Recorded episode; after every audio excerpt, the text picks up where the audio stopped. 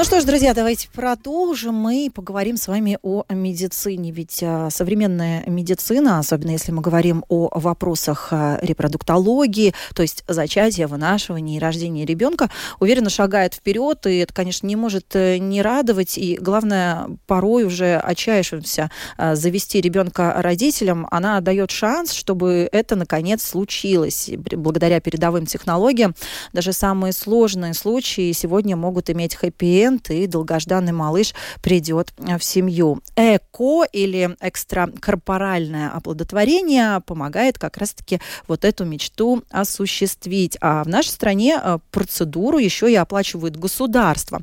Как работает государственная программа по лечению бесплодия, какие сейчас условия для латвийских жителей, долго ли ждать в очереди. Обо всем этом прямо сейчас в нашей рубрике «Простыми словами» вместе с Мариной Талапиной.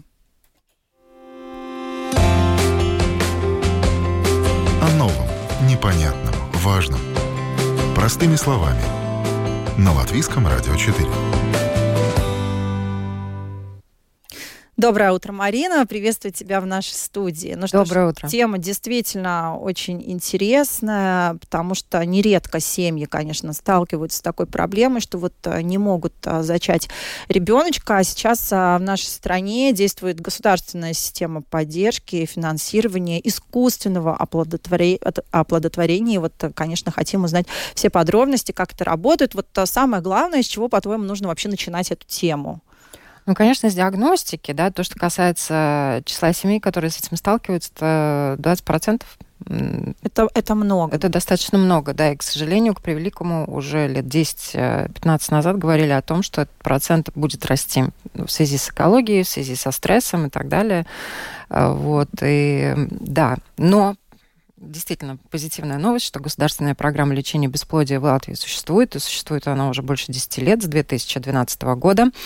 А, программа все время дорабатывается, то есть вносятся коррективы, и сегодня пациентам, которым необходимо пройти курс лечения, используя искусственное оплодотворение, можно получить достаточно большую компенсацию от государства, и э, кто может претендовать на эту программу и что компенсируется, собственно, вот пациенты, у которых установлен диагноз бесплодия, а, которые в течение двух с половиной лет, например, не могли забеременеть, неважно, это женское, мужское бесплодие или комбинированное, это наиболее тяжелые случаи, а, да, для того, чтобы стать в очередь на госпрограмму, необходимо получить заключение врача.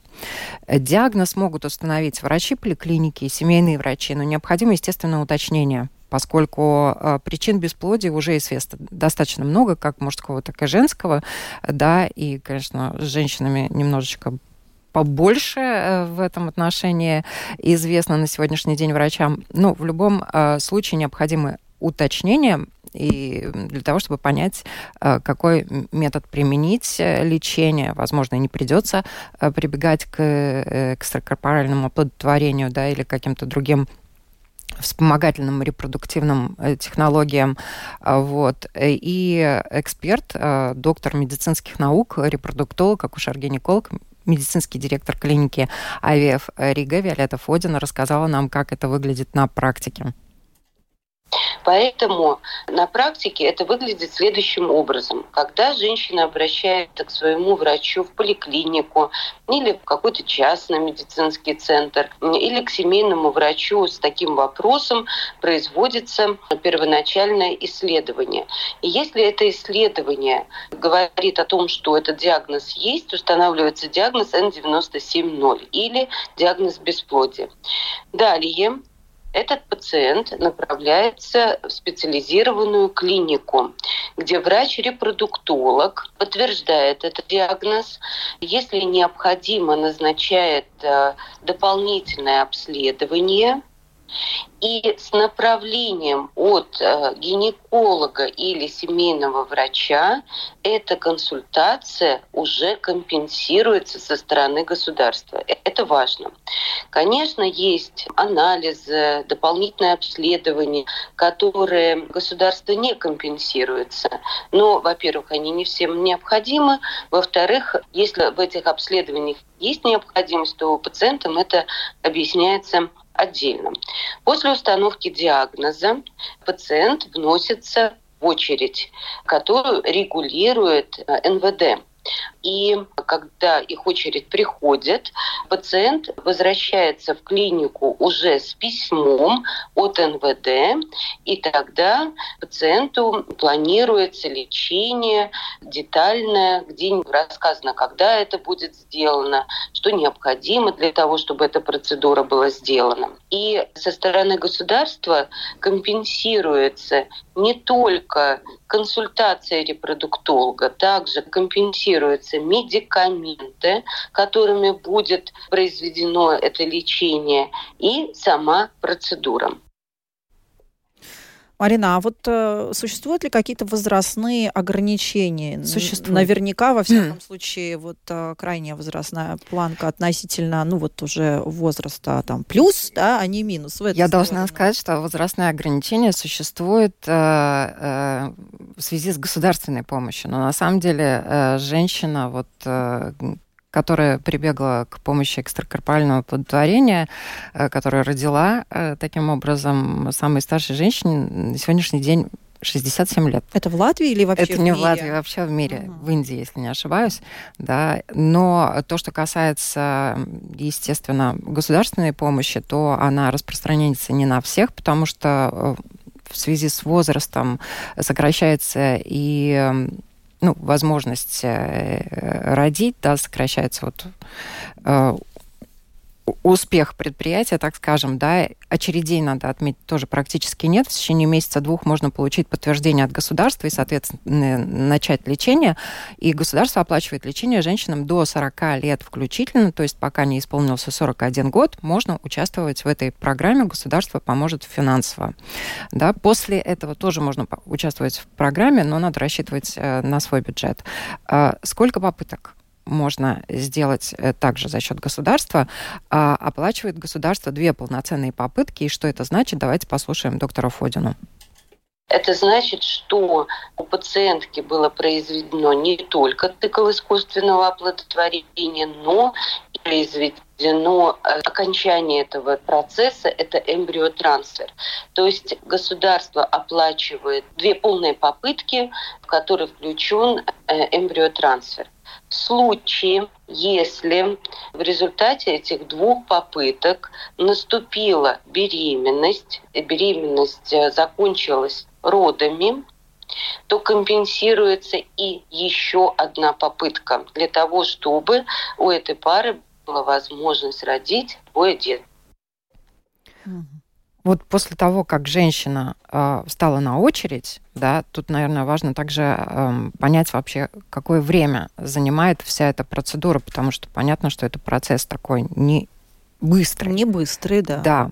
Вот э, женщина пришла, пара пришла к репродуктологу, э, есть полгода э, для того, чтобы запланировать начало лечения потому что это процесс, к которому надо как к планированию беременности желательно да, подготовиться, да, там какие-то, может быть, организационные моменты в семье решить, урегулировать, да, и там, ну, это регулирует не только, не только доктор, но и семья, и с момента начала лечения в благоприятном варианте от А до Я лечение может занимать три месяца. Это э, в лучшем случае. Но на деле это может растягиваться по времени, и из-за каких-то вопросов чисто организационных, и в то же время, например, там, ну, простуда какая-то, да, она тоже может э, растянуть этот процесс.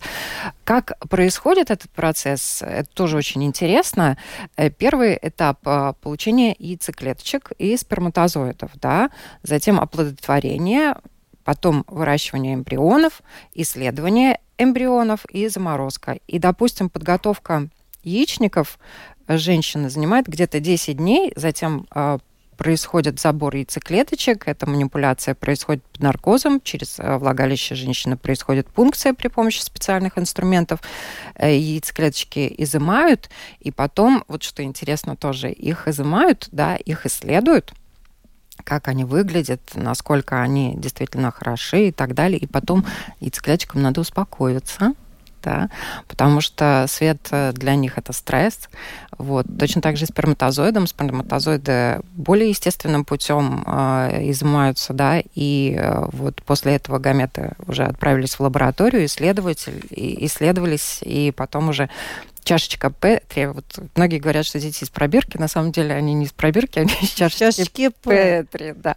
И вот чашечку Петри там, ну, в зависимости от того, какая проблема, это тоже очень интересный процесс, не могу не рассказать, если у нас еще есть время.